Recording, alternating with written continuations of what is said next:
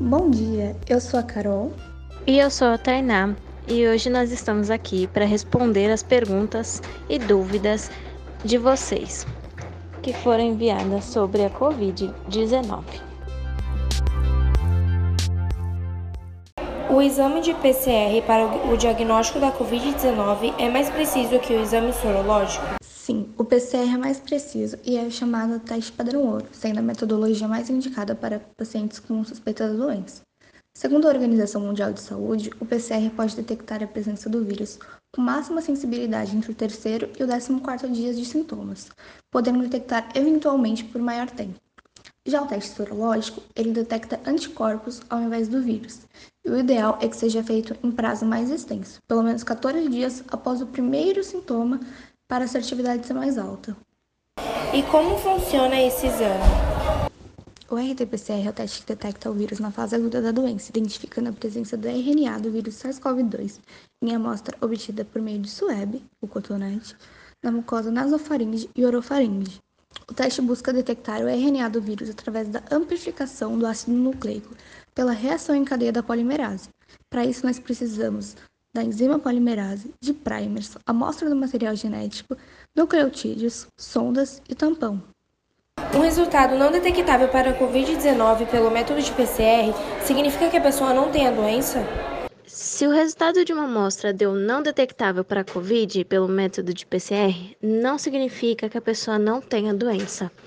Por que não significa?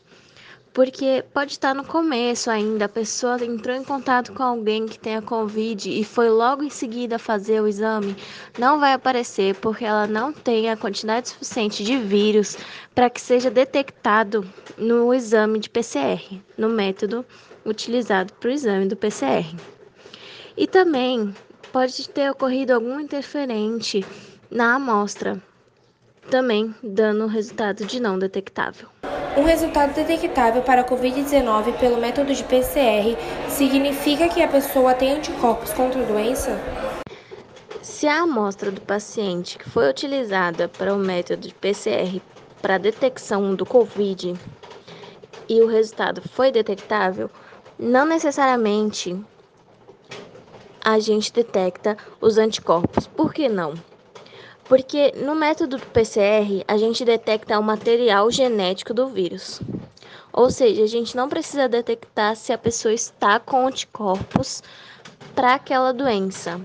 Então a gente tem que ver se o material genético do vírus, pelo método PCR, está lá. Ou seja, a gente detecta o vírus, mas não detecta os anticorpos.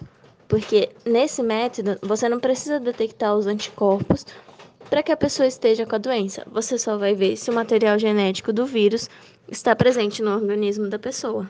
Quais são os interferentes que podem comprometer uma análise por RT e PCR? A maioria dos erros e dos interferentes ocorrem na fase pré-analítica, como na fase da coleta, onde pode acontecer da pessoa que fez a coleta não ter sido treinada de forma adequada e aí acabar abrindo o swab de forma errada, contaminando, ou recolher pouca quantidade de amostra, utilizar tubo de coleta errado e aí a gente entra em outro interferente, né, que são os anticoagulantes, porque nós não usamos qualquer tubo de coleta e nós não usamos os anticoagulantes. Porque o vírus, como no caso da Covid-19, ele precisa de um tubo estéreo e limpo. E a única coisa que devemos colocar no tubo é a solução fisiológica, que é só o NaCl e a água, que é inerte e que não irá destruir o material genético, mantendo o ambiente umidificado, evitando assim né, do vírus de secar ou acabar degradando o material genético, por exemplo. O outro interferente é a M, né, no caso de ocorrer hemólise acabar perdendo material. A DNase e a RNase, que são enzimas que tem na pele, liberadas na pele, que nos defendem e elas quebram o material genético. Então, se de repente cair um pouquinho dessa enzima no momento que você está fazendo o exame, você pode acabar estragando aquele material genético, afetando assim a integridade da amostra, que é um outro inter interferente, né? Porque a amostra ela deve ser mantida em ambiente adequado para a integridade do material de trabalho em insumos, para evitar a contaminação da amostra por interferente, né? Existem diversos, diversos cuidados, além dos citados anteriormente, do de luvas e de todos os EPIs, né? É necessário evitar a contaminação da superfície de trabalho. Normalmente nós limpamos com o uso de hipoclorito, água e álcool nessa sequência, né, em todo o ambiente. Existem também o uso de lâmpadas UV, que você pode utilizar quando você não está na sala, para descontaminar aquele ambiente, né? E ter cuidado com os equipamentos e os amplicons do meios, que são passíveis de se amplificar na PCR.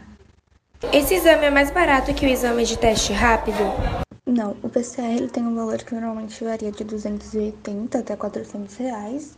E já o teste rápido ele é muito mais barato, né? Porque ele não necessita de insumos caros e nem importados. Quando é aconselhável utilizar o método de RT-PCR? O aconselhável é que a pessoa faça uma semana após o contato. Por quê? Porque uma semana depois já vai ser o suficiente para o vírus ter se multiplicado e o exame de PCR conseguir detectar se tem a quantidade suficiente no seu organismo para que apareça nesse exame. Não é indicado fazer antes, porque, como eu falei, se o vírus não se multiplicou o suficiente, não vai aparecer no exame. E se fizer três semanas depois, também não vai aparecer. Por quê? Porque às vezes seu organismo já reagiu, já criou anticorpos e já combateu a doença. Então não vai aparecer também, porque não vai ter lá o vírus. Pode até ter, mas às vezes não não tá ativo, não não aparece.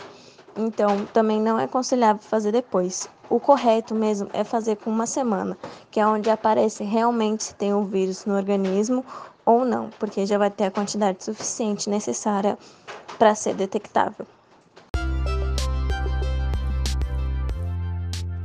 E esse foi o Farmacast de hoje, respondendo suas dúvidas sobre a Covid-19. E na próxima semana estaremos aqui falando sobre a bactéria Clostridium botulinum.